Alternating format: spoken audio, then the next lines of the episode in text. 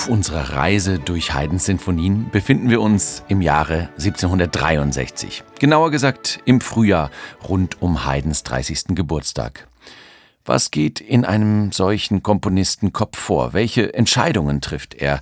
Wie macht ein Joseph Haydn, dass er sich natürlich immer nach Joseph Haydn anhört, aber sein Chef der Fürst von Esterhazy, für den Haydn seit circa zwei Jahren arbeitet und der ein richtiger Kenner ist, immer etwas Neues geboten bekommt. Haydn hat den Ehrgeiz zu zeigen, was in ihm steckt an Vielgestaltigkeit und Überraschung.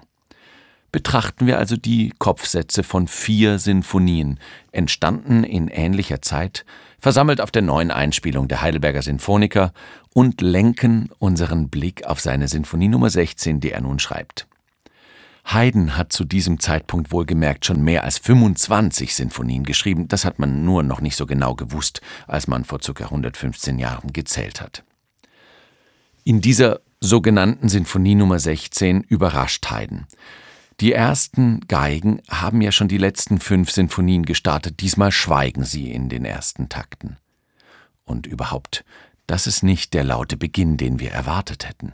Die Melodie versteckt sich in den tiefen Streicherregionen Bratschen, Celli, Kontrabass, umspielt von den hüpfenden zweiten Geigen, dann die Melodie noch einmal als Spiel zwischen den beiden Geigengruppen und endlich gewinnen wir Volumen. Es wird lauter, die Melodie in den ersten Geigen und Oboen und der Rest hüpft. Musik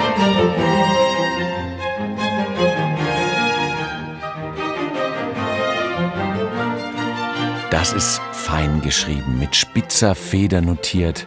Haydn interessiert sich für Arbeit mit diesem Anfangsmotiv. Von einer Melodie kann man wohl kaum sprechen. Drei Töne und ein Seufzer. Dop, dop, dop, taram.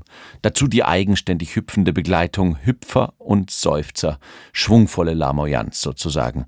Nicht sehr besonders, aber was er eben damit anstellen kann, interessiert Haydn.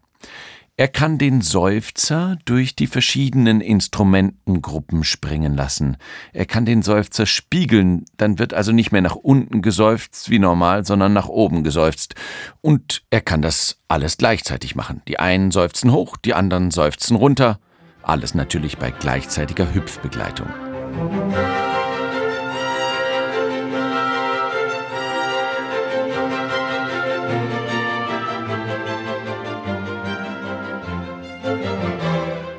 So baut Haydn also sehr kunstvoll aus winzigen Elementen, sprudelig und geistvoll blitzend eine musikalische Miniatur, wie eine Tuschzeichnung oder eine kleine Radierung.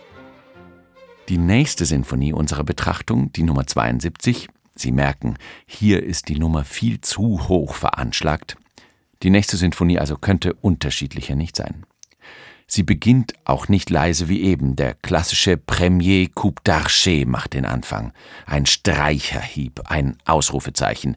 Die Musik hat etwas Stolzes, Gesetztes. Und dann starten Haydns Hörner. Und wie? Vier Hörner hat Haydn noch nie gleichzeitig eingesetzt.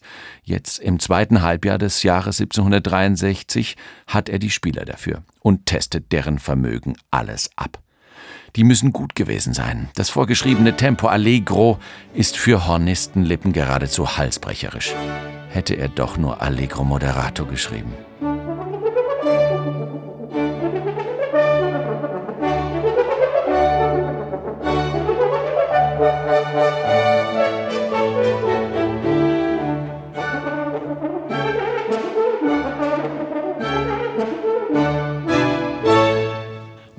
Grenzenlose Bewunderung, Hochachtung und heiße Liebe für die Hörner der Heidelberger Sinfoniker.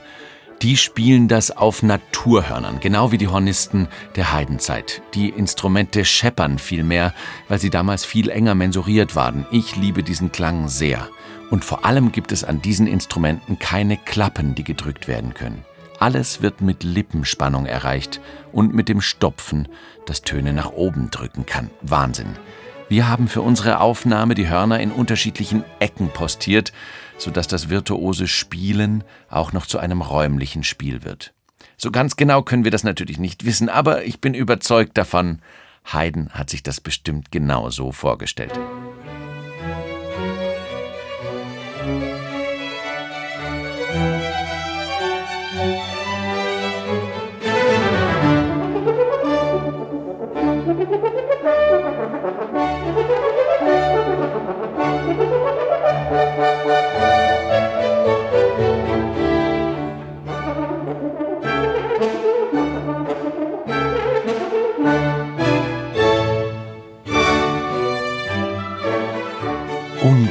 Unglaublich, was für ein Kontrast. Beides Haydn, beides Sinfonien und doch, es könnte unterschiedlicher nicht sein. Und Haydn, der Innovator, bleibt innovativ.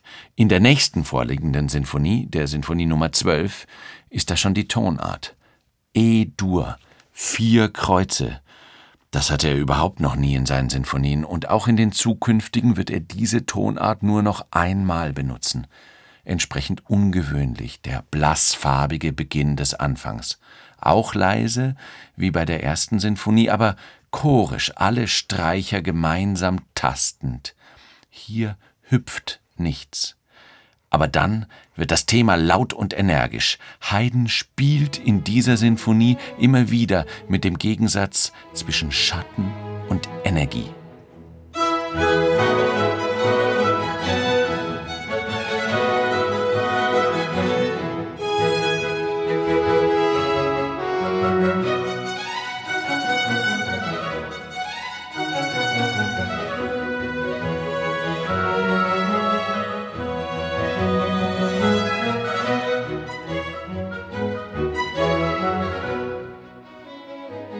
Sie haben es gemerkt, gerade wenn wir uns auf den einen Zustand eingestellt haben, bricht der andere Zustand über uns herein. Besonders beeindruckend hier aber auch der Mittelteil, der Anfang der Durchführung. Als würden die Geister der Unterwelt ihre Schlünder aufreißen und Angst verbreiten, dramatisch, irgendwie ein fast theatralischer Satz.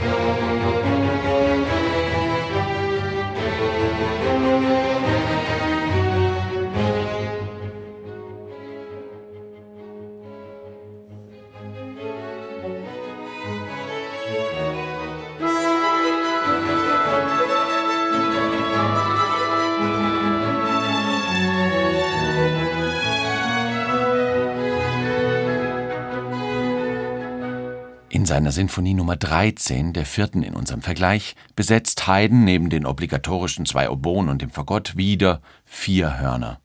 Und er hat jetzt neu eine Flöte am Start. Das bringt zusätzliches Farbenspiel. Hier benutzt er die Hörner aber mehr zur Fülle. Er öffnet den Raum. Der Vorhang hebt sich, bevor sich die Musizierlust, die Spiellaune Bahn bricht.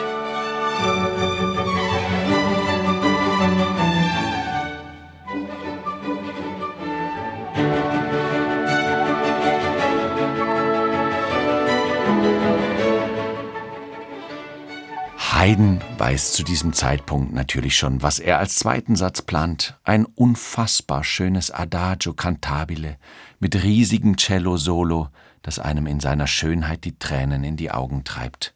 Und davor setzt er eben diesen Satz. Allegro molto bedeutet Rasanz und Spielfreude, bedeutet Virtuosität und Lebendigkeit, bedeutet Energie, bedeutet Drive. Ja, bedeutet Josef Haydn eben.